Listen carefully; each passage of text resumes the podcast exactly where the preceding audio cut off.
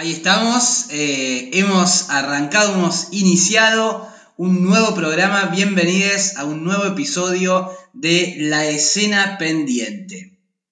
Y en este programa en particular tengo la suerte eh, de que me esté acompañando un amigo, un hermano, mi gurú, que le digo yo, mi ángel de la guarda, eh, Ezequiel Barreras, ha estado presente en mi vida mm, desde hace mucho tiempo, muchos años, y, no se puede medir con el tiempo lo importante y significativo que es para mí que esté hoy acompañándome en este episodio, pero además de ser todo eso, es un artista eh, al cual yo admiro y respeto muchísimo, es director, eh, director de escena, coreógrafo, ha sido bailarín, ahora quizás no baila tanto, ya nos contará, eh, pero yo quiero, bueno, darle la palabra a él para que vos, ex negrito, te eh, presente y cuentes un poco cuál ha sido tu, extenso camino eh, profesional, em, que cuentes un poco a los que no te conocen, eh, cómo partiste,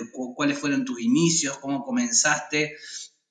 Bueno, nosotros nos conocimos allá en el querido CPC Colón hace tantos años, pero en Córdoba, en Córdoba Capital, eh, haciendo teatro con la Suma Doeri, nuestra profe, pero conté un poquito, bueno, eso, cómo fue ese pasaje de empezar dentro de lo teatral, em, haciendo teatro como, como, como, éramos cuando hacíamos pibes, a empezar poco a poco a profesionalizar y a, ir haciendo lo, que fuimos haciendo, construyendo.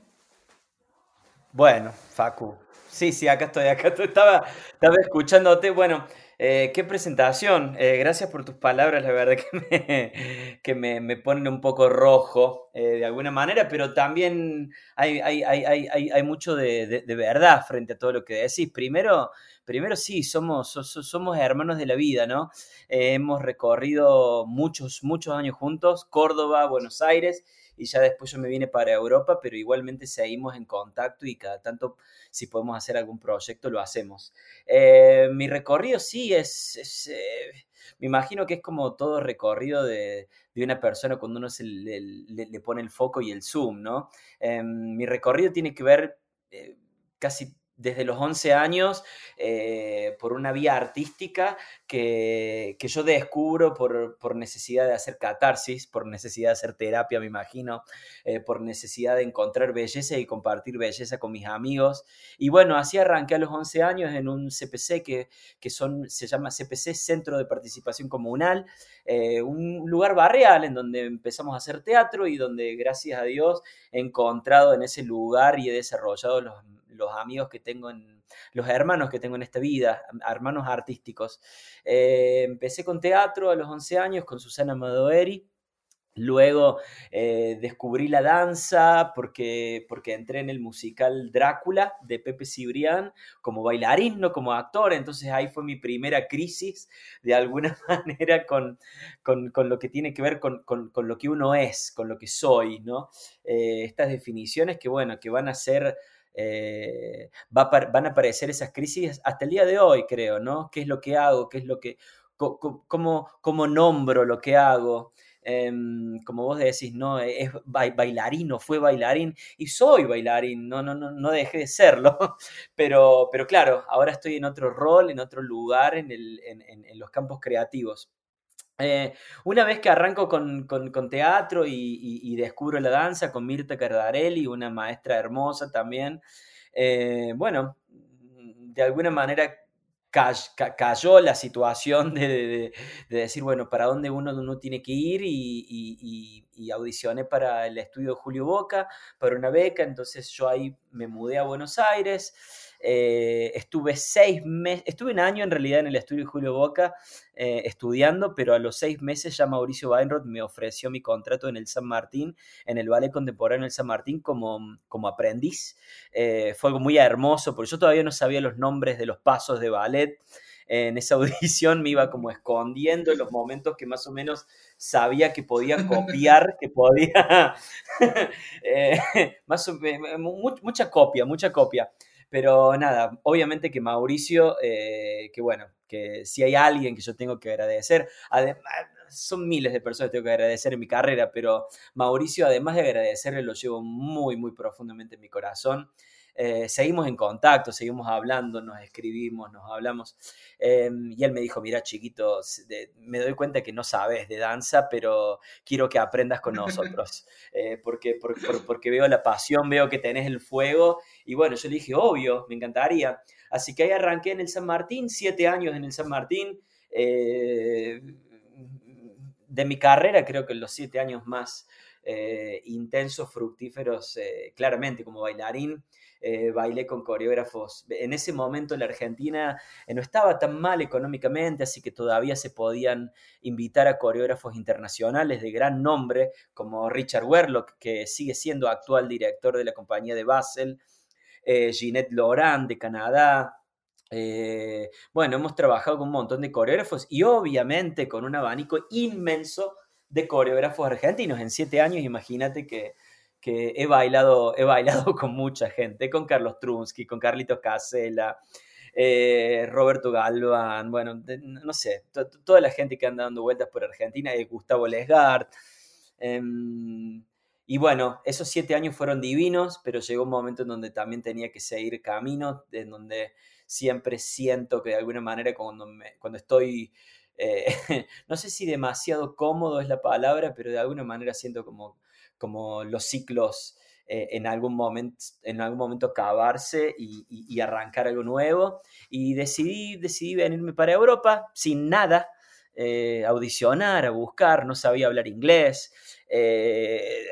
No había teléfonos inteligentes, o al menos yo no tenía dinero para tener algún iPhone en ese momento. Y bueno, por cosas de la vida, contactos, audiciones y qué sé yo, termino consiguiendo un trabajo en Zurich, eh, que bueno, justo con una coreógrafa se llama Teresa Rottenberg. Em, de ahí me mudo a Alemania un año y de Alemania vuelvo a Suiza a una compañía en St. Gallen que de nuevo estoy siete años. Mirá lo que son eh, los números, ¿no? En mi vida. Siete años, dos direcciones. Sí, sí, sí, re, re número, re número. Y de ahí también estoy eh, dos direcciones, dos directores distintos, Marco Santi primero, un italiano, un loco, eh, danza teatro, hermoso, y después estoy con Beate Folak, una, una alemana de raza, también una divina persona con los cuales trabajé un montón. Eh, ahí también tuve, tuve el, espacio y la oportunidad de poder trabajar con coreógrafos muy importantes de renombre, Anton Lashki, Josef Fruchek, from Bim van der Keus, eh, he trabajado con coreógrafos israelitas, eh, bueno, fue hermoso también. Ahí conocí a mi esposa, si puedo agregar algún dato más personal. Eh, y después de siete años me mudo a Berna, que es donde estoy trabajando actualmente, en el Concert Theater Bern, que se llama, bajo la dirección de Estefanía Miranda, una chilena, y bueno, llegué como bailarín, pero al, a, los, los, pocos meses me ofrecieron de, de, de, ir un poquito más arriba en la carrera y ser asistente de coreografía. Eh, estuve un año haciendo asistente de coreografía y desde hace un año y medio ya soy director de ensayo, rehearsal director, se le dice ballet master en compañías de ballet. Eh, yo digo que soy el master del disaster eh, a, todos mis, a todos mis alumnos. bueno, y en donde sigo trabajando con gente de renombre, hemos trabajado con Sharon Ayala ahora. Con Félix Landerer, gente que son muy conocidos acá en Europa y algunos en todo el mundo. Eh, hace nueve años, siempre, siempre, siempre, y esto también se lo tengo que agradecer a Mauricio, siempre eh, tuve ese lado oficial en, donde trabajar en un Stadttheater, se le dice en Alemania, eh, un teatro del Estado, em, pero en paralelo siempre hice mi carrera de artista independiente. Entonces, desde esa época de Buenos Aires, yo ya daba clases en el taller de San Martín y en el, no me acuerdo, 2000 algo, 2006 creo, eh, hago mi primera producción en Buenos Aires como, como director independiente, con vos como protagonista. Te duele, me duele, nos duele, no puedo decir te amo, en el Teatro del Sur, en donde, donde vos estabas en el escenario con Pablo Satek en vivo, con una guitarra divina y fue un trabajo espectacular que mira, mira las cosas de la vida. El vestuario y la escenografía la hizo Marta Albertinazzi, eh, una amiga del alma que la hemos perdido hace un par de años. Ella se murió ya. Em, y bueno, estuvo ahí en el arranque de esos, de, esos sueños que se fueron desarrollando. Siempre fui un artista independiente que hice producciones en paralelo con los teatros oficiales, en donde pude experimentar, en donde pude jugar, en donde pude aprender un montón, jugar con otros cuerpos, trabajar con otro tipo de performers. Y hace nueve años eh, creé, eh, armé este proyecto que se llama Rotes Velo Company, que es mi, mi, mi compañía junto a Gela Himmler y a Emilio Díaz Abreu, otro cordobés, que empezó también con nosotros en el CPC, o sea, imagínate lo que es la vida, em, y tratar, ¿no? Y de invertir en eso, ¿no? En seguir, en, en, en, en, invertir en un proyecto. Y desde hace nueve años estamos haciendo producciones acá en Suiza eh, hemos trabajado con más de 50 artistas distintos, con 17, 17 nacionalidades, o sea, hemos trabajado con casi toda gente de todo el mundo y ya hemos hecho más de 20 producciones en estos nueve años.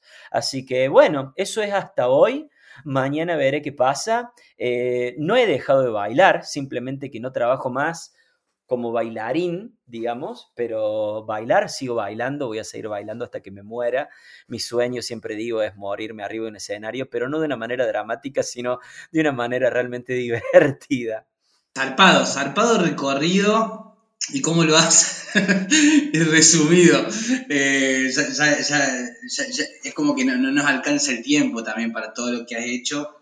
Eh, y, que, gracias a él, yo, estoy súper agradecido que, que, pueda ser parte de esto. Em, y bueno, eh, contabas recién un poquito esto de que, bueno, seguís bailando, pero también eh, siempre has estado, como decís, desde, aquel, desde aquellos años em, interesado no solamente en el trabajo como performer, como bailarín, sino que también tu propia inquietud fue haciendo que fueras metiéndote en, campos como la dirección, la coreografía, y que ahora en la actualidad continúas con eh, Rotes Velo, esta compañía que eh, hacen con Gela y con, y con Emi, y que están pronto a estrenar una nueva obra y que ya vamos a hablar de eso. Mm. Pero bueno, en relación a esto de eh, la danza, ¿no? Un poco el episodio de hoy va a, mm. mi idea y lo que me gustaría aprovechar de alguna manera de que estás presente es eh, este, este, vínculo con la danza y cómo, cómo, cómo, cómo fue ese recorrido para que otras personas que están interesadas quizás en ese campo, yo sé que ahora ambos has abierto un poco la búsqueda em, en cuanto al lenguaje, pero justamente me gustaría un poco indagar eso. Cuando yo te digo la palabra danza, em, vos, vos cómo, ¿Qué, sensación tenés hoy en relación a la palabra danza? ¿Qué es la danza para vos? ¿Quiénes hacen danza? ¿Qué es bailar? ¿Dónde se baila? ¿Qué es? ¿Qué es la danza? Ok, uh, bueno, bueno, bueno. Em, sí, primero, primero que me, encanta que, mm, que podamos charlar de cosas que en realidad pueden ser útiles para otras personas. Eh, yo soy maestro de danza, de danza, la palabra danza doy clases, enseño danza y hay algo que yo cuando en todo este recorrido que te cuento, hay algo que a mí me ayudó mucho que tiene que ver con la información de mis colegas. Eh, obviamente que por internet uno puede chequear quién es quién, dónde es dónde, qué hacer, cómo no hacerlo, pero en realidad hay algo que cuando una persona te tira la posta, eso es impagable y no se puede encontrar en internet. Así que yo siempre cuando tengo alguna posibilidad trato. Cuando vuelvo a Argentina y doy clases y conecto con estudiantes de danza, trato de compartir todo, cómo yo fui haciendo para decirles y explicarles que no es un sueño, sino que es algo absolutamente posible. La danza es algo, eh, yo estoy ahora con el concepto que estoy trabajando con danza en, mis clases, tiene que ver con lo invisible. Para mí la danza es algo que se hace y que en el, en el, en el acto acto seguido de que vos ejecutaste algo, eso que hiciste desaparece. Y me resulta tan hermoso. Em, e, e, ephemeral dance, la danza efímera. Es, es, es eso, es estar garabat, pero eso es lo que me pasa ahora con la danza. También puedo ser más conceptual y qué sé yo, pero me, gusta arrancar con lo que me decís, con algo, con, lo que algo que más me toca y, y algo con lo, que, con lo que estoy viviendo ahora con la danza. Me resulta eso, me resulta que es, que es algo que uno hace que es invisible, que es absolutamente inútil de alguna manera, ¿no? Porque frente a la utilidad y al mundo moderno, ¿no? Lo que, las cosas que hacemos perduran en el tiempo, se sujetan, proyectan, crecen, evolucionan. Para mí la danza no, para mí la danza es absolutamente, eh, es, invisibilidad, es algo invisible, es algo que uno hace y que se desaparece. Y hay algo muy hermoso con eso que me sigue pareciendo que tiene que ver con, todo, el, con, todo el, movimiento que tiene la vida misma. Yo con la vida veo danza, eh, el Bewegung se dice en alemán, el movimiento. Em, entonces yo conecto mucho con eso. Para mí la danza es, eh, es un espacio en donde nosotros podemos, como seres humanos, expresarnos eh, en el aire expresarnos en el aire y que eso desaparezca. Como quizá vamos a desaparecer nosotros. Eh, no sé si estoy siendo muy metafísico, pero es lo que, es lo que siento. Está, está, está buenísimo, está perfecto, me encanta esa sensación en relación a, la danza, un poco es, también la propuesta eh, en, esta, en esta primera pregunta. ¿Vos creés que hay alguna diferencia entre danza y movimiento? Danza y movimiento. Bueno, a ver, el, tema es eso, que por eso por ahí eh, está, bueno que me, decís eso, porque quería ir justamente a eso, frente a arrancar en algo un poquito más sentimental o lo que me pasa a mí con respecto a la, actividad, más que a la palabra danza, sino a, la a hacerlo. Em, ¿Qué es lo que viene después que tiene que ver con la profesión? Em, entonces, digo, yo me muevo y frente a eso eh, frente a eso yo me muevo, yo danzo, yo bailo, pero también hay algo muy, muy, muy frío y que tiene que ver mucho con las estructuras sociales, que es el trabajo, el trabajo de la danza. El, eh, que, que, ¿Cómo yo hago que esa cosa invisible de alguna manera se convierta en mi carrera, en mi profesión, en mi manera de vivir? Em, y en ese sentido yo creo que hay un paso, hay un paso muy importante. Eh, en los últimos años, al menos en Europa, al menos acá en Suiza, eh, realmente se puede vivir. Es una profesión, sí, quizá que no es tan bien paga como otras profesiones, pero claramente hay una estructura, la sociedad lo soporta, eh, lo soporta, lo, lo, apoya, se dice. Em, la sociedad lo, apoya la actividad. Y claramente es una profesión. Entonces, digo, está ese lado de la danza como algo espiritual o algo que está conectado al ser humano, que me resulta eh, conectado con los artes mucho, muy cerca a la música para mí. Hay algo que tiene que ver como con lo instintivo, con, el, cuerpo, eh, lo primitivo que somos, nos gusta movernos, eh, cogemos, corremos, Em, em, eh, nos movemos de acá para allá, viajamos. Digo, eh, todo eso es danza para mí. Pero después llevar todo eso a una profesión em, se mueve por otro lugar. Eh, tiene, tiene como otra como otro código de alguna manera. A mí me costó un montón esa transición, honestamente. Me costó mucho entender que yo estaba eh, haciendo lo que me gustaba, eh, pero a la vez un día sentí que tenía que ir al teatro a trabajar, a bailar.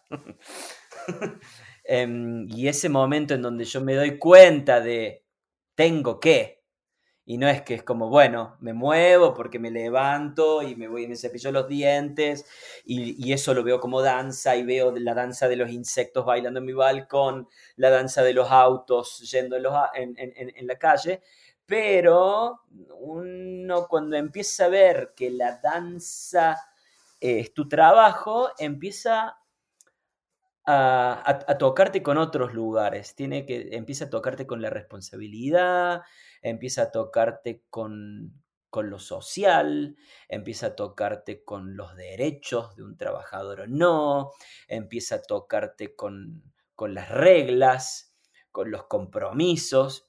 Y eso es un proceso muy interesante que uno tiene que entenderlo también. Si uno quiere, digo, si uno quiere llevarlo este, este, este esta actividad como una profesión. Em, y bueno, ya son, si cuento desde los 14 años, ya son 22 años que llevo de profesión con esto. Medio, suena fuerte para mí. Tengo 36.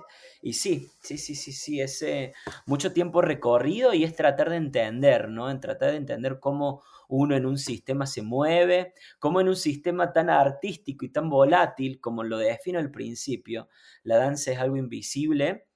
Em, ¿Cómo lo pongo dentro de un teatro con unas reglas de trabajo?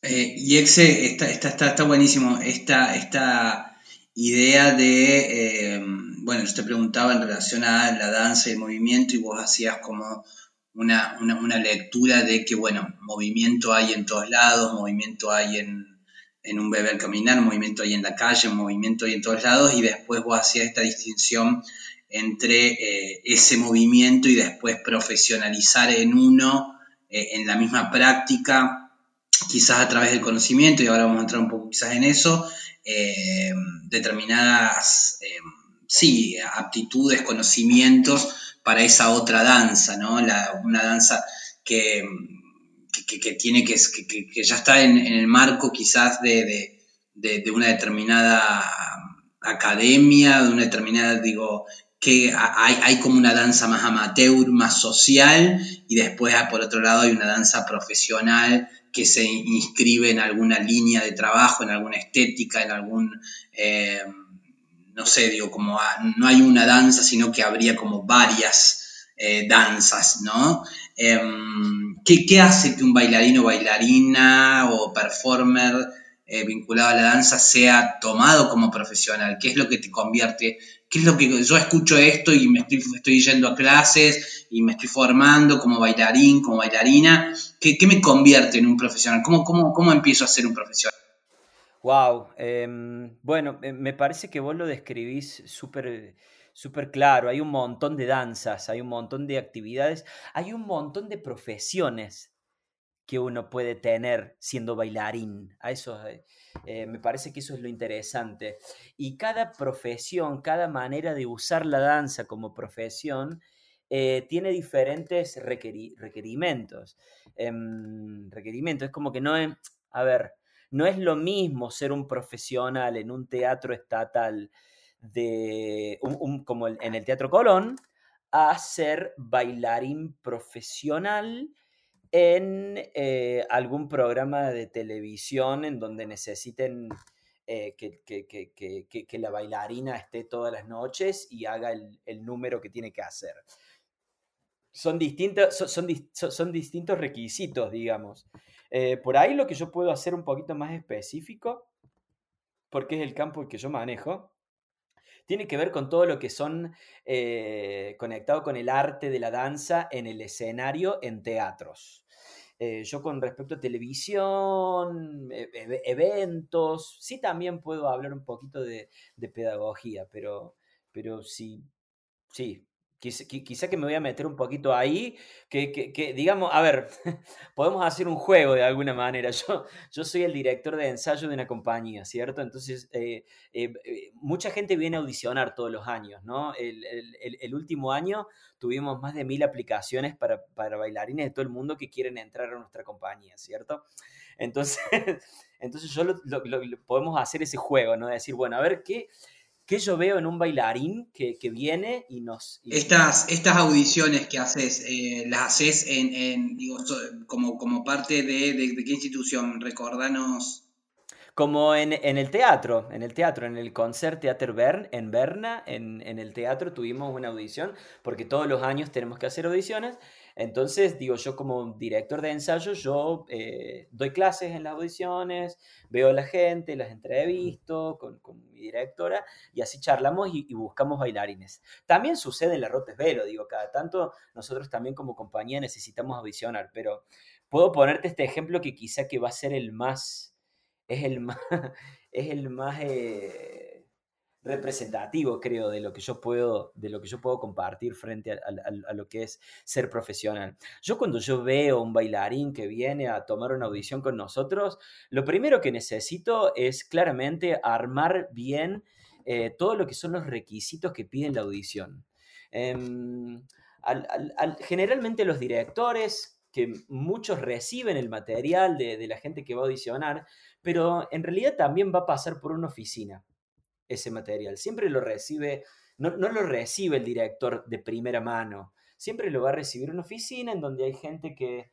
Em, secretarias, secretarios, en donde van a analizar eh, todos los requisitos que van pidiendo. Y en realidad, acá al menos en Europa, son muy estrictos con eso. Si te dicen, mándenme, no sé, 500 caracteres en una página, en una carilla, tenés que mandar 500 caracteres en una... Es parte del oficio, digo, aunque resulte medio raro o resulte quizá estoy hablando tan lejos de la danza, en realidad es muy importante. Muy importante, porque imagínate que cuando vos tenés mil aplicaciones y cada uno manda como quiere su información, es muy complicado para que lo recibe eh, seleccionar rápido y analizar lo que vos estás mandando. Entonces, yo creo que hay que ser muy profesionales frente a eso. Primera medida, primera medida. Hoy en día, obviamente, además del currículum vitae, te piden fotos, te piden videos. Y también hay algo muy importante frente a eso. Me ha pasado en la última audición que vemos que hay ciertas como estéticas de acuerdo al país de donde uno viene.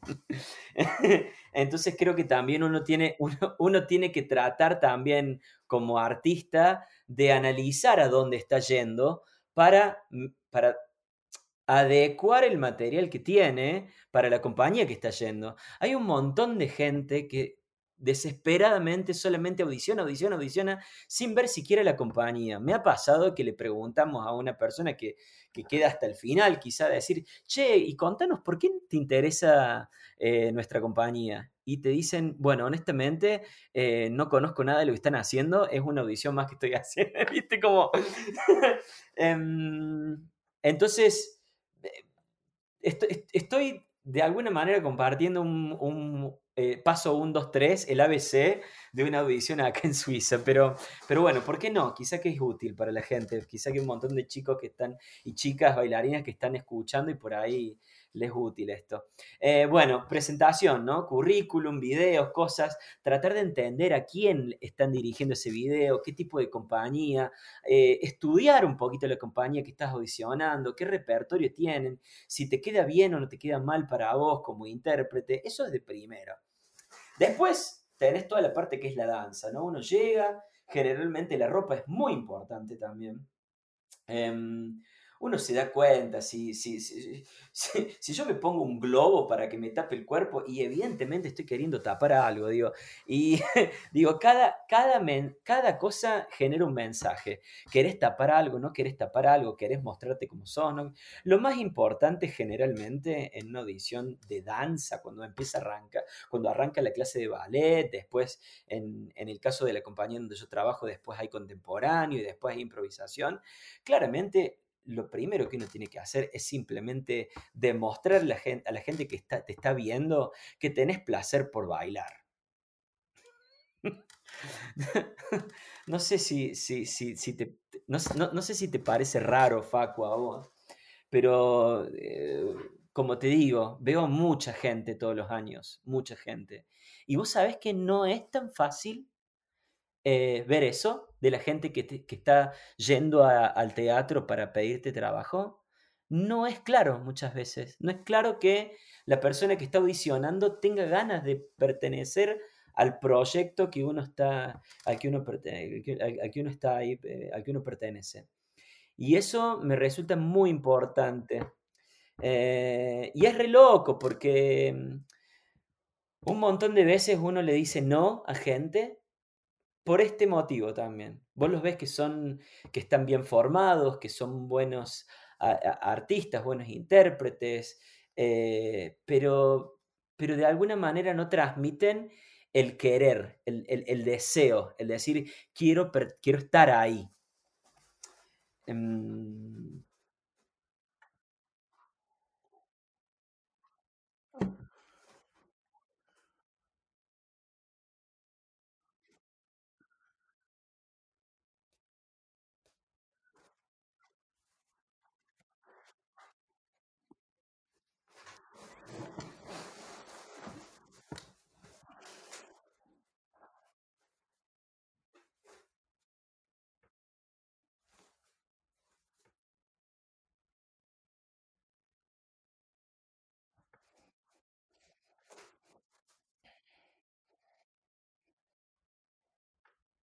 Claro. Mm.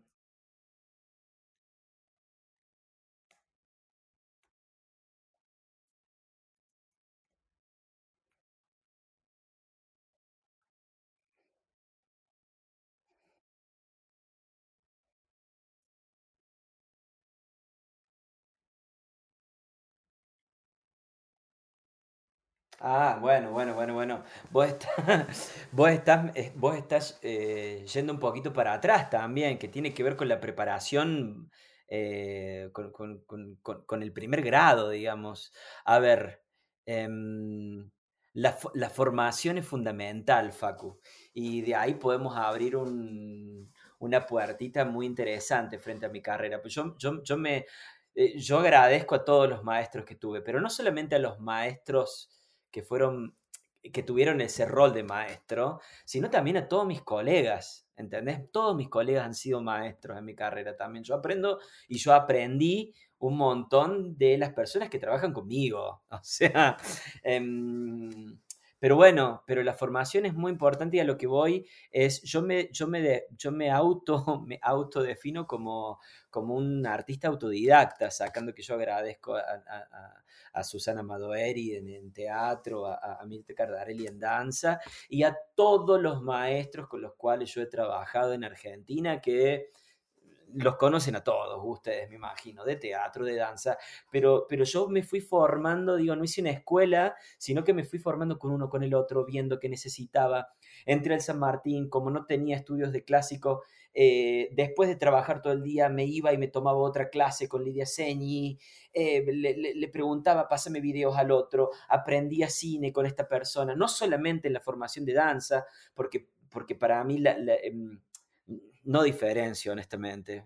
Arrancamos muy puntuales con la danza, pero para mí danza, hablemos de teatro, hablemos, hablemos de arte, digo, eh, me, resulta muy necesario, muy, muy necesario. Y no solamente necesario, sino te diría que hasta, hasta es una responsabilidad.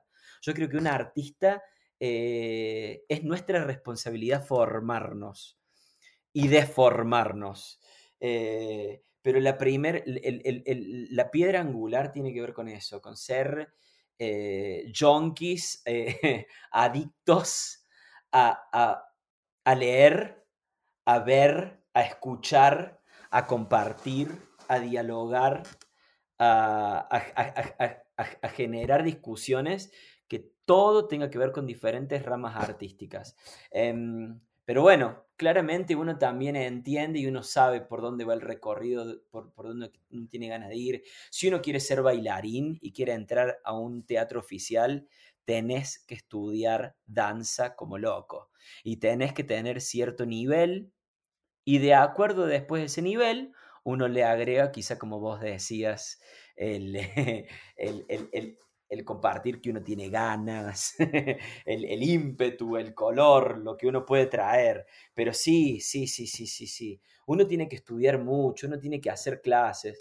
A ver, pero tampoco lo veo como un sacrificio. La danza tiene mucho de eso, ¿no? Como de... Eh, lo, eh, les bailarines, voy a tratar de hacer el inclusivo, Facu. Yo, eh, perdónenme los oyentes, pero yo vivo en Suiza y hablo muy poquito español, pero realmente estoy tratando de, aplicarlo. Eh, les, les artistas, eh, sobre todo les bailarines, em, tienen, tienen, tienen hay, es como una escuela vieja, que, eh, es más, yo aprendí con esto, esta frase, si no te duele, lo estás haciendo mal. ¿Sí? Yo aprendí con eso.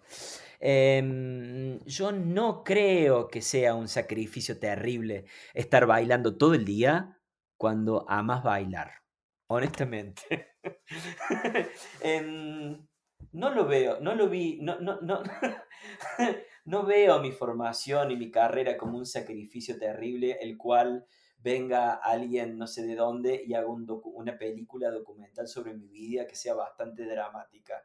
Honestamente, yo no quiero ser el Billy Elliot sudamericano, cordobés y borracho. Eh, porque, porque, porque no tengo mucho sacrificio. Sí, fue linda la historia, ¿no? Puedo contar mi papá abogado, mi mamá directora de, de una escuela, yo llego a los 11 años, le digo, papá, mamá, quiero hacer teatro. Mi papá me dice, no, ni loco, hay muchos gente raro. Después del toque, mi papá ah, se le chorreaba la baba cuando yo estaba en el escenario. Me alquiló mi primer frac para hacer una representación de un minuto en un lugar. Me vieron bailar en todos lados. Em, digo, tampoco tiene que haber tanto sufrimiento. Simplemente tiene que haber formación.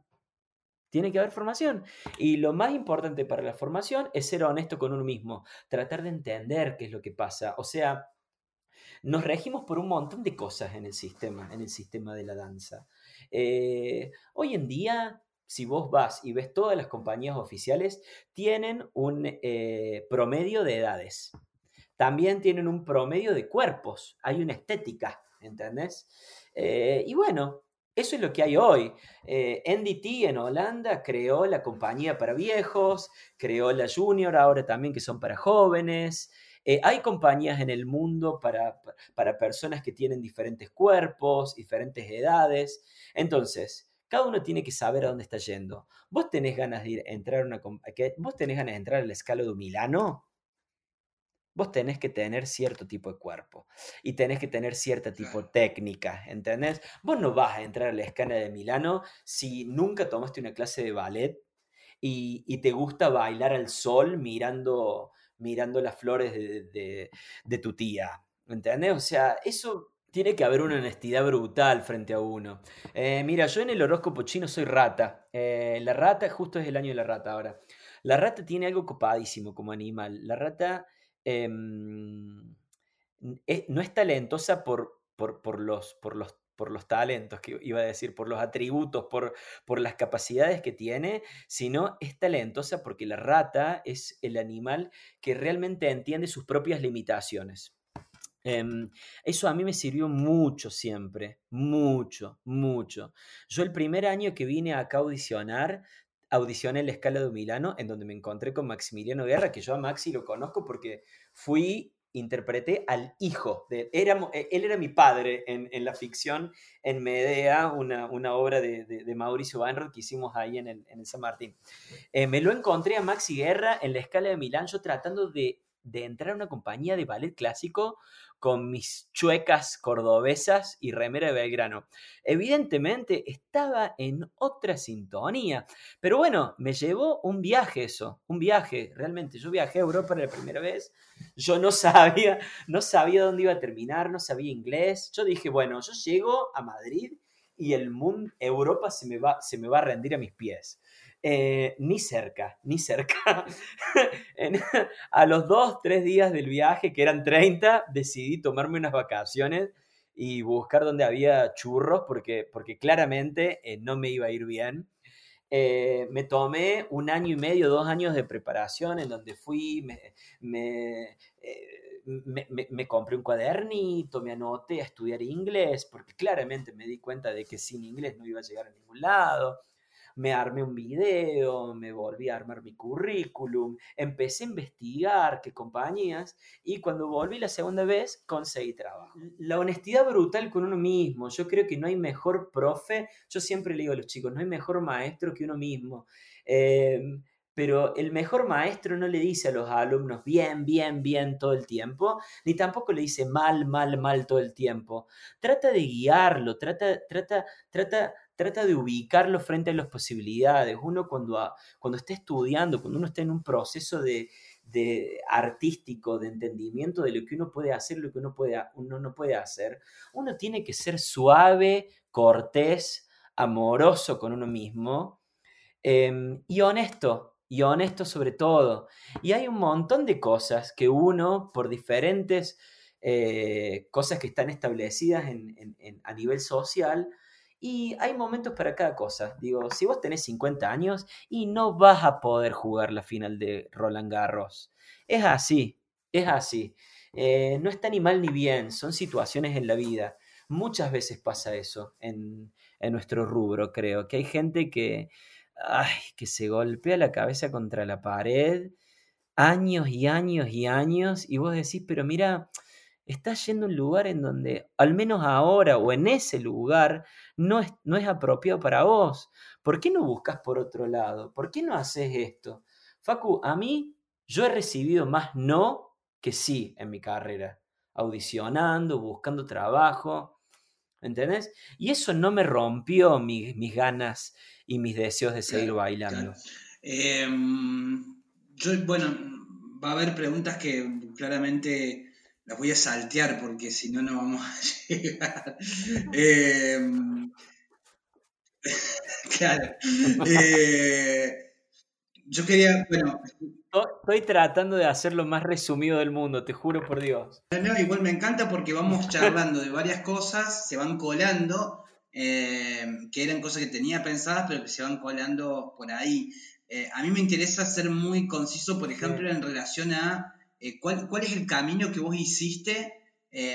¿no? ¿Qué, quiere alguien que se está, por ejemplo, em, formando en Argentina, por ejemplo, y que eh, no encuentra en, las opciones que tiene acá o que desea, porque desea eh, viajar afuera o conocer otro tipo de trabajos ¿Cuáles son los pasos? Vos un poco contaste, me puse a estudiar inglés, mm. rearmé mi coso, lo intenté al principio y no salió, así que volví y después volví a irme. ¿Qué, es lo que tendría que hacer una persona, un bailarín, un bailarina que quiere trabajar en una compañía, por ejemplo, eh. De Europa, de afuera? Eh, porque siente que quizás en Argentina no mm, bueno, creo que también son limitadas las opciones acá en Argentina si yo quiero trabajar en una compañía, tener un sueldo, que me paguen por bailar, que me paguen por ensayar.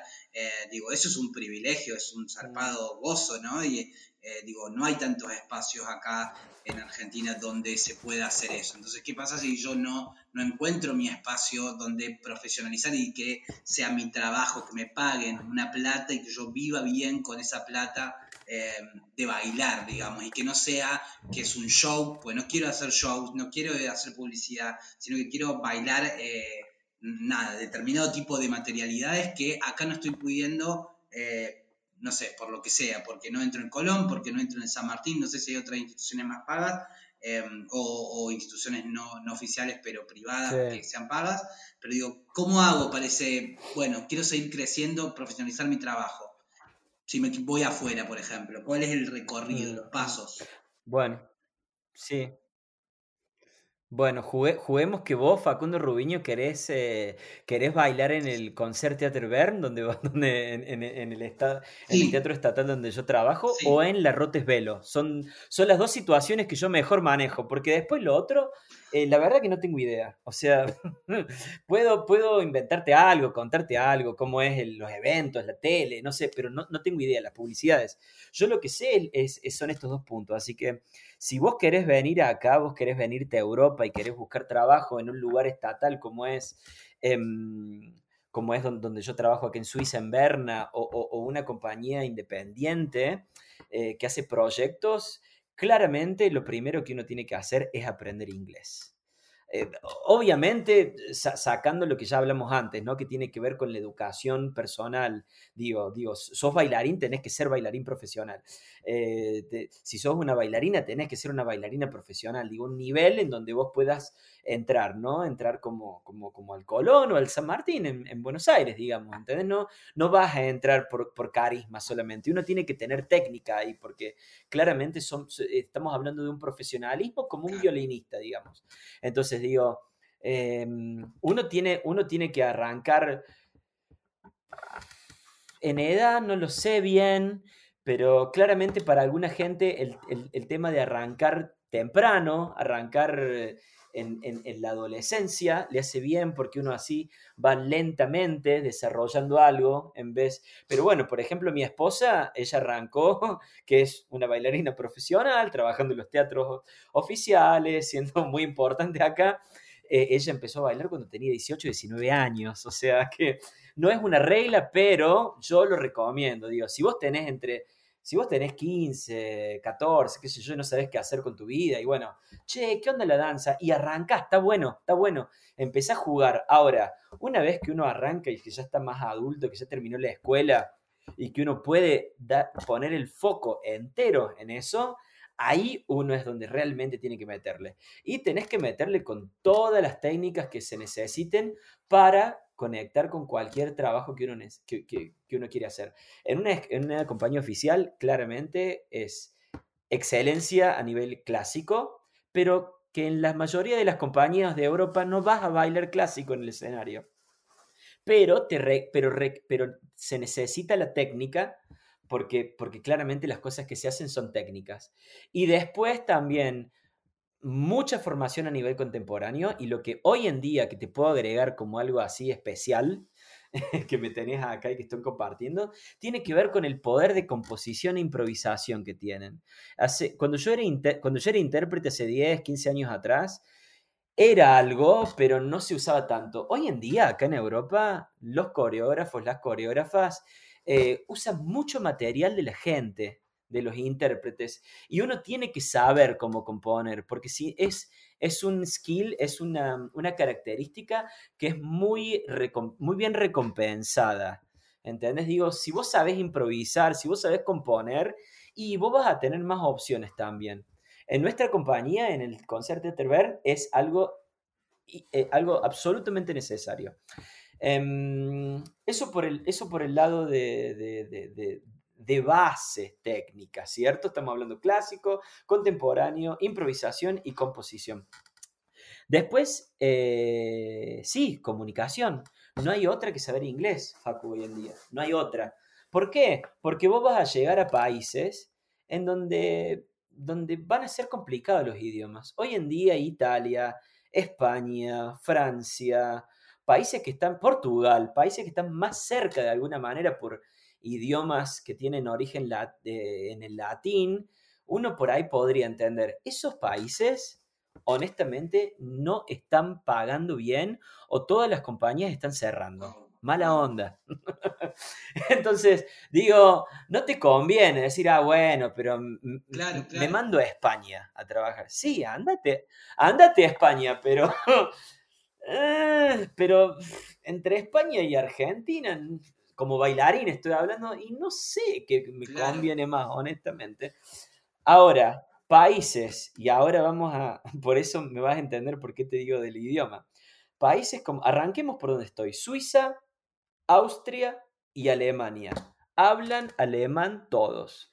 No vas a entender ni cerca del idioma. Si no sabes inglés, no entras no entras, digo, yo soy director y no, y no sabes inglés y no me puedo comunicar con vos. ¿Y para, qué te estoy contratando? ¿Para, para qué? Para, para, ser de traductor, ¿no? ¿Entendés? No, no, no hay manera. Entonces, así como quizá que si, si, si, acá el, eh, eh, la oyente, el oyente está notando lo que le estoy diciendo, eh, claramente yo pondría inglés. No hay otra, digo. es es, es, básico, básico, básico, y, básico. ¿Y cómo conseguís las audiciones? Mm, sí. Bueno, y eso hay páginas en donde hay páginas en donde claramente van poniendo todo, audition, audition.com, no sé, danceopportunities.c, no sé, de, eh, hay un montón de páginas, que eso la verdad a nivel em, información fluye en Internet, fluye. Y ahí está bueno lo que me decís porque ahí puedo conectar con las cosas que siguen, que tiene que ver con buscar conexión, generar redes, conectar con bailarines o amigos que vivan en los países o en los lugares donde, donde uno está buscando y, em, y prepararse también hacia dónde va, digo, viendo el repertorio, em, qué sé yo, la historia del lugar donde vas. Claro, claro. Em, y bueno, vos hablabas recién de los distintos mercados o de em, el, trabajo profesional en, los entre las distintas regiones, ¿no? Y cómo, cómo el trabajo, las compañías eh, logran una mayor sustentabilidad y cómo también uno puede, eh, nada, acceder a un, tipo de trabajo mejor pago. Y, me, y eso también me lleva a la siguiente pregunta. Eh, ¿cuánto, ¿Cuánto gana un bailarín, por ejemplo, profesional? Eh, eh, capaz que no estás al tanto de cuánto gana ahora en Argentina, en, en un ballet como el mm. Colón o en, como San Martín? ¿Y cuánto gana, por ejemplo, en un ballet como este, de, esta institución de, de, Berna o u otra institución de, Europa que mm. vos recuerdes o que tengas la data? Bueno, mira, eh, sí, podemos ir a números duros, así no... Duro, número eh, duro. Sí, no hay problema, no hay problema. Mira, eh, yo puedo contar un poco conmigo porque es más fácil. Em, para, que vos, para, que vos compares un poquito, ¿no? Frente al, al, a los países. Eh, yo cuando trabajaba en Alemania, yo ganaba descontado los impuestos y todo, porque los impuestos son muy caros, pero, pero en, en, en el banco me depositaban creo que unos mil, mil cien, mil doscientos euros por mes. Eh, el mismo trabajo de ¿Cuánto pagabas de alquiler? En Suiza. Para, 400, ponele, 300 euros, 400. Yo cuando vivía en Alemania yo llegaba a ahorrar, em, em, pero, pero cobraba poco, digamos, pero está bien, digo, un sueldo en Alemania entre mil y pico, 1500 euros, está súper bien, uno puede vivir bien, ¿entendés? Em, mm. y en cambio acá en Suiza, porque todo es mucho más caro y qué sé yo, se duplica, se va a, a 3.000 euros. Sí, un bailarín puede, puede cobrar dos mil y pico, tres mil euros por mes. Y depende de la compañía, más, ¿no? Eh, la Opera House Zurich, por ejemplo, cobran, cobran mucho más, creo que cobran más de mil euros por, por mes. Eh, pero bueno, eso vos le, vos le decís a un bailarín español que está cobrando mil euros en España y se quiere largar a llorar cuando vos le decís que, un bailarín está cobrando por el mismo trabajo mil euros.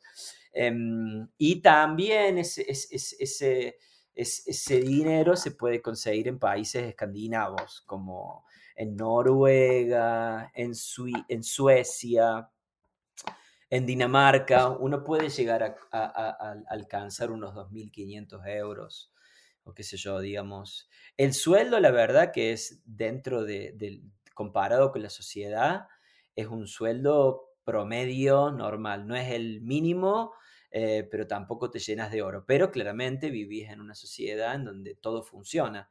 Entonces te realcanza y te sobra y podés ahorrar, digamos. Em, lo loco es, por ahí, no sé si me lo vas a preguntar ahora después, ¿no? Eh, quizá que me avanzo, es que como, como artista independiente en Suiza, no puedo hablar de otros países porque no los conozco, pero en Suiza también es una actividad que si uno se organiza y planifica bien, también es rentable. Uno también gana dinero haciendo arte independiente. Es uno de los grandes orgullos que tenemos nosotros como compañía, que siempre desde hace nueve años, de que arrancamos con Alberto de Hermanderguet, que viajamos a Argentina en gira, fuimos al Roja y a Córdoba a, mostrar esa obra, eh, nosotros siempre hemos pagado frente a todo lo que son las reglas eh, del, mercado, ¿no? Porque hay, como mínimos y máximos eh, frente a los sindicatos de artistas y sobre todo de bailarines. Y nosotros siempre, siempre, siempre hemos pagado a todo el equipo entero. No solamente los que están en el escenario, sino también administrativos, creativos, que nos ayudan a, a desarrollar las locuras que hacemos con las rotes. Así que bueno, obviamente que es uno de los puntos que me ayudan a decidir frente a qué hacer con mi vida, digamos. Yo ya, yo vivo acá, me casé el, último verano europeo, me casé ahora en julio, hace muy poquito, tengo aquel anillo en mis manos. Eh, o sea que yo estoy desarrollando mi vida acá, yo, yo, yo estoy instalado, digamos. Em, y claramente uno de los puntos que me, ayudan a tomar esa decisión eh, frente al, extrañar, extrañar los amigos, el asado, la cultura y, lo que pueda suceder en, mi país, que, es Argentina, em, me ayudan ese tipo de, de, ítems, me ayudan un montón a seguir viviendo acá. Eh, bien, em, está buenísimo. Gracias por esa precisión también más específica, más dura, como decís vos, de, los números, eh, de, lo que está el costo de vida y de, cuánto, cuánto gana, percibe un, performer, un bailarín, un bailarina por su trabajo. Eso mm. está buenísimo. Eh, y ahora me meto un poquito en el campo de de, lo artístico quizás. Em, vos además de ser, em, de haber trabajado mucho tiempo, como decíamos, como, como bailarín, como performer, eh, también has trabajado en, roles como la coreografía y la dirección.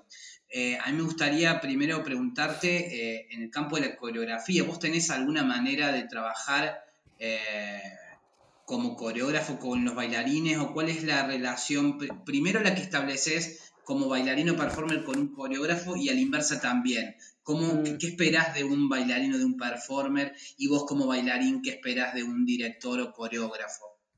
Ok. Eh, quizá que me agarras medio tarde también. Acá, en Suiza son las 11, a las 11 de la noche. Eh, estoy medio así como medio pragmático. Em, pero lo primero que me viene a la cabeza para compartir es que yo hace unos 5 años yo descubrí por una amiga que es directora de teatro, que, ahora va a ser la, próxima eh, directora del teatro eh, de Lucerna, acá en Suiza, em, descubrí la técnica de viewpoints, que a mí me cambió un montón la manera de crear y de ver, y de ver la escena. Eh, yo uso muchísimo esa técnica que vos has hablado, creo, en uno de tus podcasts un poquito acerca de, de la técnica de viewpoints. Em, es una técnica que, a mí me sirve un montón porque, porque simplifica, ordena, organiza, categoriza lo que sucede. Y a mí me, digamos, yo, yo veo a través de esa técnica lo que sucede en escena. Entonces, cuando, cuando yo, yo, tengo que ir a hacer, cuando, me pongo a hacer coreografías con, con los intérpretes, cuando hago una obra, porque digo, no solamente hago coreografías para danza, sino también hago coreografías para teatro. Digo, ser coreógrafo para mí no es solamente hacer eh, pasos, ¿no? Digo, yo realmente veo, eh, veo la coreografía en, las acciones de un actor, veo, veo la coreografía en, el pensamiento y en el desarrollo de un personaje, de una actriz, em, ¿Qué es, lo, es lo que hicimos un poco con vos con Te Duele. Em, así que em, de alguna manera a mí me ayuda un montón. Es, es, un sistema que eso, que, que, que, te entrena en improvisación, pero pensándolo en la composición. Entonces así uno puede, puede administrar todo lo que va sucediendo en escena de una manera rítmica, lógica, eh, que van armando como una pintura que mm, a mí me sirve un montón, digamos, es, esa manera de, eh, y escuchá, pero no, no me contestaste particularmente lo que te preguntaba. Puede ser la noche. Pero eh, yo te preguntaba, ¿cómo trabajás vos como performer? Con ¿Qué esperás de un coreógrafo? ¿Qué esperás que te diga un ah, coreógrafo? Perdón, ¿Cómo crees que un coreógrafo puede ayudar a un performer? No, te entendí mal, porque pensé que, me, pensé que era al revés lo que me preguntaba. Yo como coreógrafo... Las dos cosas y después vos como coreógrafo, ¿qué esperás de un performer? Es decir, ¿qué, qué, quiero yo que me dé un performer o un bailarín, bailarina? Y como bailarín, bailarina, ¿qué espero que me dé un coreógrafo o un director? Ok, ok, ok, ok. Perdón, perdón, Rubiño, perdón por desorganizarte todo. Em, igualmente creo que la, que, la charla esta también tiene, tiene, esta dinámica un poco sí, de sillón, ¿no? Ojalá que la gente esté, esté tomándose algo, si, si alguien está escuchando. Em, Mira, yo como performer, cuando viene un coreógrafo, eh, eh, va, a sonar muy egocéntrico, pero creo que soy, creo que soy muy, muy bueno como performer, intérprete, si, si me tenés eh, y vos sos el director, porque yo me juego la vida por lo que vos hagas, por lo que vos me pidas. Me juego la vida, yo soy un loco, creo que uno tiene que tener tiene que tener primero formación, después tiene que tener delirio, ¿entendés? Tiene que tener un universo fantástico y creativo impresionante, tiene que tener teoría un intérprete, ¿entendés? Porque si vos me hablas del, caballo de Troya, y yo sé que, que, eso sucedió en tal momento, y vi esa película, y leí este libro, y qué sé yo, lo hago estallar al universo de, de, la persona que es el creador, que está trayendo quizá un algo chiquitito para abrirlo más. Eso es lo mejor que, que, que, yo tengo para ofrecerte como performer. Y confianza, confianza, digo, uno tiene que confiar, uno tiene que confiar cuando uno es intérprete de que hay una persona afuera, de que no está involucrando el cuerpo, al menos al menos en, en escena, involucra el cuerpo de otro lugar y que tiene otra visión. Y eso creo que hay que, hay que respetarlo un montón. Pero también hay que criticarlo, así como esta honestidad brutal que yo digo frente a uno mismo.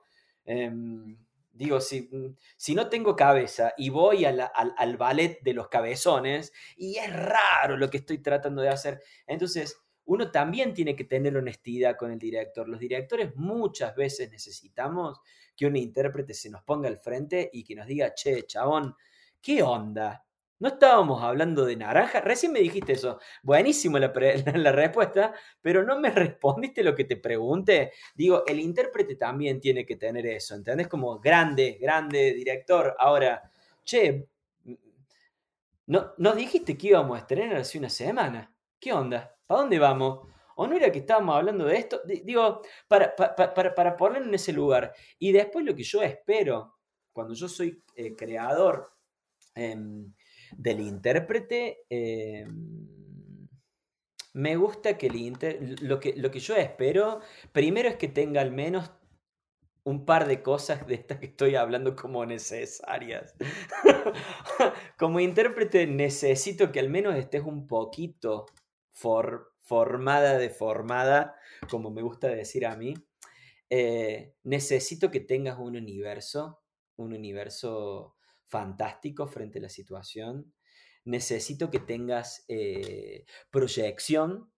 Y hay algo que a mí me importa mucho como creador que tiene que ver con entendimiento.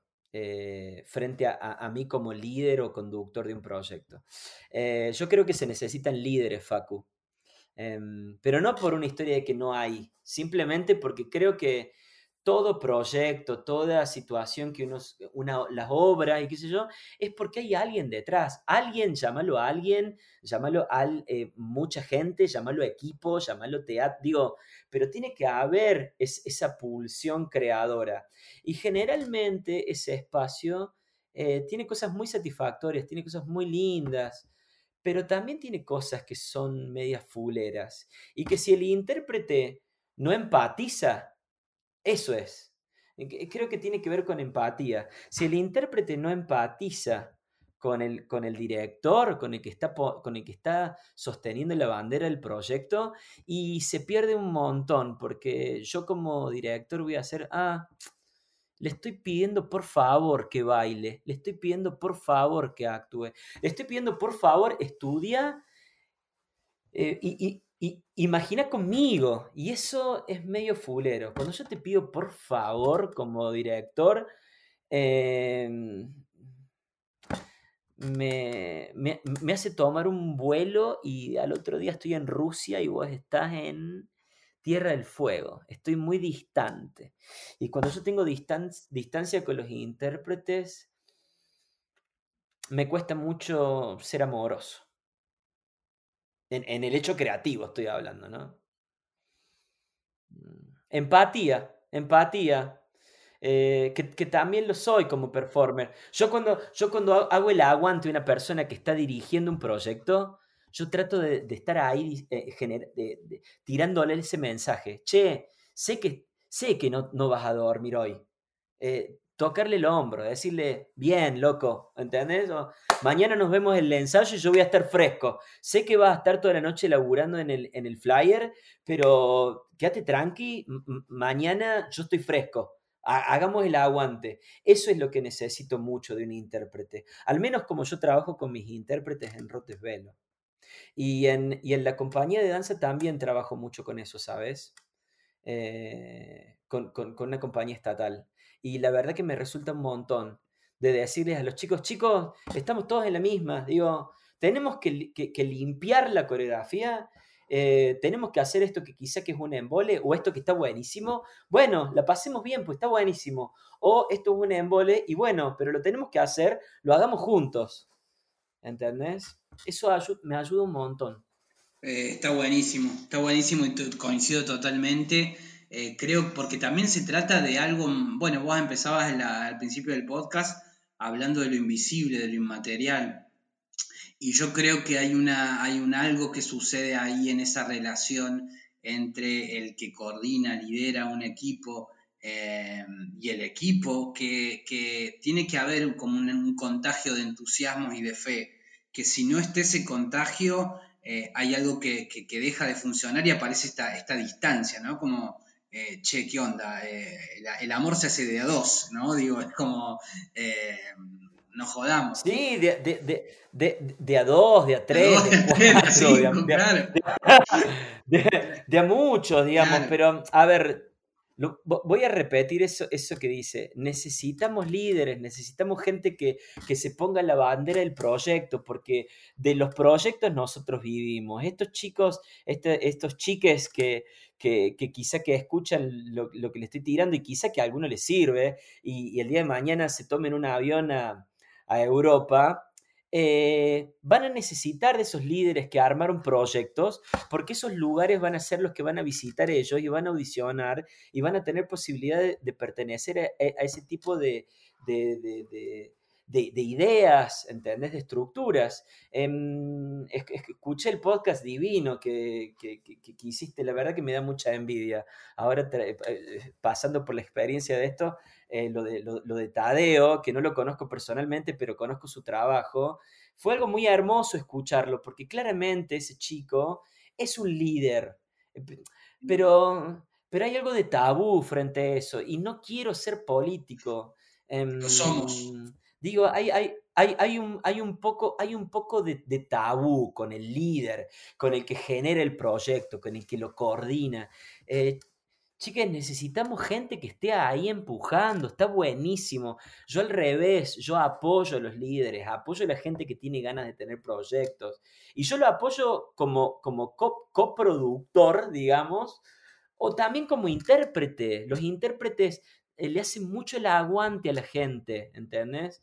Digo, sí, está la obra de tal persona. Hay obras de, por ejemplo, de Pablito Rottenberg, que hay obras, no sé, tuvo la idea fija años y años y años.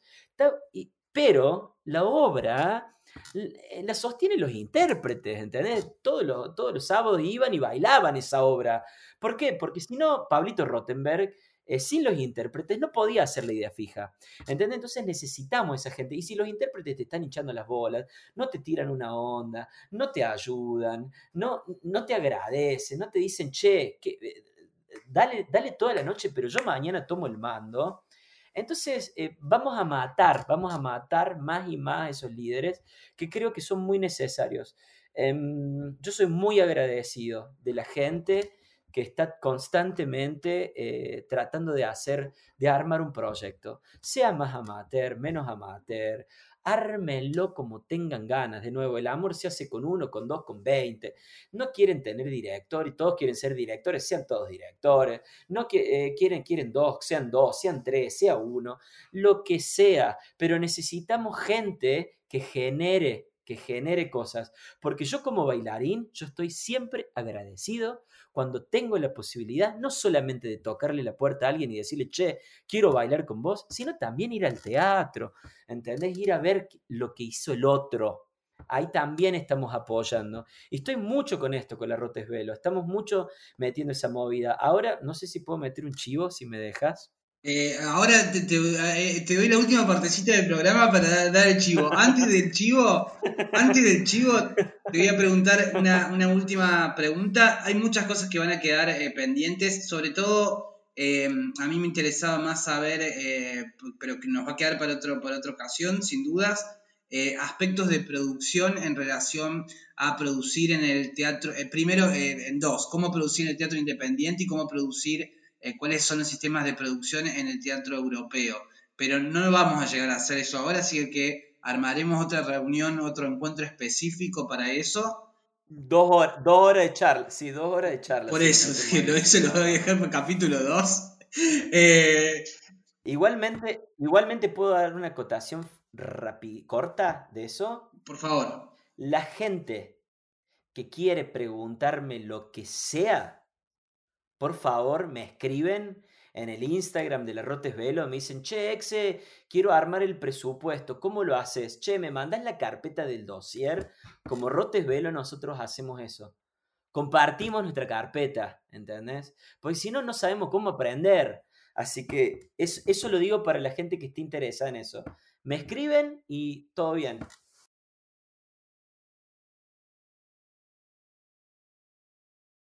Miles, miles. Como, como, dije antes, para mí hay algo que tiene que ver con la formación en el artista que es, que es eh, absolutamente necesaria. Eh, claro, las generaciones van cambiando, gente más joven, yo me pongo más viejo, pero por favor eh, recomiendo todo lo que es años 50, 60, 70. grandes, grandes. recomiendo, recomiendo que se hagan unos como Netflix, ¿viste? Cuando pegas así y ves una serie por todo el fin de semana y pegate dos pelis de, de Fellini, arranca, no sé, arranca con Y la nave va, ocho y medio, después mándate para, después mandate para algo de Godard o para Truffaut. Em, hay cosas que me gustan mucho, eh, veo mucho, veo mucho cine, eh, acabo de, rever, eh, vi de nuevo Inception, que me, parece hermosa, que habla sobre el tiempo, la locura de los sueños, la mente. Em, dos fines de semana atrás volví a ver el Joker, que me parece espectacular. Amo, amo, los, amo Batman como superhéroe, me parece espectacular. Em, y después libros, estoy leyendo algo que por ahí queda medio colgado. pero, pero, pero, pero, ¿por qué no recomendarlo? Eh, el, libro, el libro tibetano de la vida y de la muerte. Eh, justo lo compré en Ezeiza cuando volví a Argentina ahora en febrero por algo personal. Em, y realmente lo recomiendo para alguien que por ahí tiene ganas de, leer algo que hable sobre eso, sobre la muerte. El, el libro es muy interesante. Eh, no es puramente budista, no, no, no es puramente religioso, hay, hay notas y, cosas de enfermeras o enfermeros que, trabajan con gente que está ahí en, estado terminal. Es un tema que a mí me, me estoy animando lentamente a, a, mirarlo cara a cara, la muerte, básico, ¿no? Terra incógnita, justo, justo te tiro ahí en la conexión, ¿no? De la nueva hora de Rotes Velo. Sí, Ahí está, ahí está la conexión. Justo te estoy por preguntar eso. Eh, bueno, ¿qué estás, ¿qué estás haciendo ahora? ¿Dónde te puede seguir la gente eh, que está escuchando este podcast? Eh, ¿Dónde podemos seguir tu trabajo? ¿En redes? ¿Qué estás haciendo? Bueno, primero la... seguirnos, nos pueden seguir en Instagram como Rotesvelo Company, con K, compañía. Eh, igual si les va a aparecer Rotes Velo y también obviamente busca mi Instagram con Ezequiel Barreras, Ezequiel con X, Barreras al final con S, en donde pueden ver lo que estamos, lo que estamos haciendo, que bueno, estamos súper contentos y estamos muy ansiosos de volver a los escenarios. Eh, acá también estuvimos en cuarentena, sigue el COVID, digamos, como en Argentina, como en todo el mundo, pero se están abriendo los teatros, que también es algo muy, muy especial, hermoso, fuerte de, vivir. Y estamos, eh, vamos a presentar la última producción de Rotes Velo que se llama Terra Incógnita. Que bueno, el, el, proyecto básicamente es, es, es, la vida de un héroe. Hemos tomado diferentes clásicos como el Odisea, eh, y hemos encontrado en esos libros puntos en común en la narración. Em, y bueno, armamos este, este recorrido de este héroe, heroína, eh, que, para nosotros es un gender friendly gender, en donde no, no tiene sexo, pero que claramente lo más importante para nosotros es ese recorrido de ese personaje que, que nace en el escenario, que sale de la caverna de Platón y que le pasan cosas por, por toda su vida y que al final no sabemos qué, pero claramente ah, eh, eh, lo cerramos con esa metáfora que está que, esa persona va a, la, a, una tierra que, sí, que, no sabemos a dónde vamos. Por eso es el nombre Terra Incógnita. Está basado en, en, cómo la gente diagramaba los mapas viejos, en donde no sabían, no sabían que existía Argentina y entonces dibujaban un dragón, ¿viste? Tenían miedo, entonces ponían un monstruo. Y tiene mucho que ver también con el ser extranjero, ¿no? De que cuando no sabemos cómo es el otro, creemos que el otro es un monstruo. Y eso, de alguna manera, nos, nos llamó la atención como, eh, como concepto para desarrollar la obra. También tenemos nuestra página que es Rotesvelo, eh, www.rotesvelo.ch, que el CH eh, no es por el CH Respira, que es un amigo que canta, sino es por CH es Suiza, es como el punto AR, Rotesvelo con B corta. Y ahí pueden ver todo nuestro trabajo en nuestra página, que ahora estamos muy contentos porque está en inglés también. No está en español, lamentablemente, todavía, porque es un montón de trabajo, muchachos, muchachas. pero pronto quizá lo vamos a hacer pero para los que saben inglés le, hemos, hemos puesto en inglés ahora, así que pueden ver películas que hemos hecho, obras enteras, textos, programas. Eh, nada, tratamos de, de estar bien actualizado con las redes para que la gente que nos puede venir a ver acá presencialmente en Suiza nos vean, pero también para la gente que está en todo el mundo puedan disfrutar de lo que hacemos y como dije antes, nos puedan apoyar, porque la verdad que sin la ayuda, sin, sin, sin, sin esa palmadita que, dije antes como, como el ejemplo, eh, cuesta, cuesta, cuesta porque es un, son un montón de cosas. Es nuestro trabajo, nuestra pasión, pero, pero también es nuestro trabajo y somos eh, sí, en esta última producción de Terra Incógnita somos más de 12 personas en el equipo, así que estamos súper contentos. Eh, estrenamos ahora en Berna el 15 de octubre. Estamos muy cerquita. Y en el teatro, al mismo momento, estrenamos Divina Comedia. Yo como director de ensayo, mi directora está, está armando una producción inmensa en el Teatro de Berna que se llama Divina Comedia también. Así que estoy con, los dedos en el enchufe, a full estoy. Volviendo, volviendo de, del coronavirus, arrancó todo acá y la verdad que la gente necesita, necesita, necesita tener una experiencia real. Estuvo bueno, eh, eh, estamos tratando de sobrevivir, los bailarines tratamos de dar clases y tomar clases online y qué sé yo, pero, eh, pero el, teatro, el teatro es el teatro. El teatro es el teatro y la gente está desesperada por volver y, y, repetir, hacer de nuevo ese ritual mágico que es el teatro live. Totalmente. Eh, bueno, negro, llegamos. Eh, hasta ahora este, este creo que es el podcast más extenso, pero bien lo merece. Ay, Dios, eh, pobre la gente. Yo estoy muy agradecido eh, de, cómo te has compartido generosamente, eh, cómo has compartido sensaciones, impresiones, tu experiencia. Me queda mucho porque has recorrido mucho y tenés mucho para compartir. Entonces, eh, yo si en algún momento te voy a volver a decir, che negro, saldemos esta deuda que nos quedó ahí pendiente de todas las cosas, no solamente de, esto que tiene más que ver con lo productivo en relación a cómo se produce en Europa, sino, em, sino muchas, muchas otras cosas sobre las que quiero seguir charlando, que las vamos nosotros charlando en el día a día, porque tenemos una comunicación eh, muy fluida y, donde nos compartimos estas inquietudes, pero que me parece que son lindas también de compartir con, eh, con otras personas. Así que, quiero súper agradecerte, Ledito. Y em, por último, eh, Sí, eso, agradecerte. Ah, te, puedo, agradecer también o, tirar un, cierre mío también. Eh, yo también te quiero claramente agradecer porque, digamos, nosotros tenemos mucho recorrido, eh, es, realmente íntimo nuestra, nuestra conexión, digamos, hemos compartido casas, nos han echado de, otros departamentos, nos hemos, nos hemos, hemos usurpado otros departamentos pero, mm, pero siempre con, la amistad y con, esa, con, esa parte naif también que tenemos los seres humanos frente al amor y creo que de alguna manera si hay alguien que yo, que yo considero como, como un hermano de mi vida, sos vos y vos sabes que yo siempre voy a estar muy orgulloso de cada paso que haces, cada intento.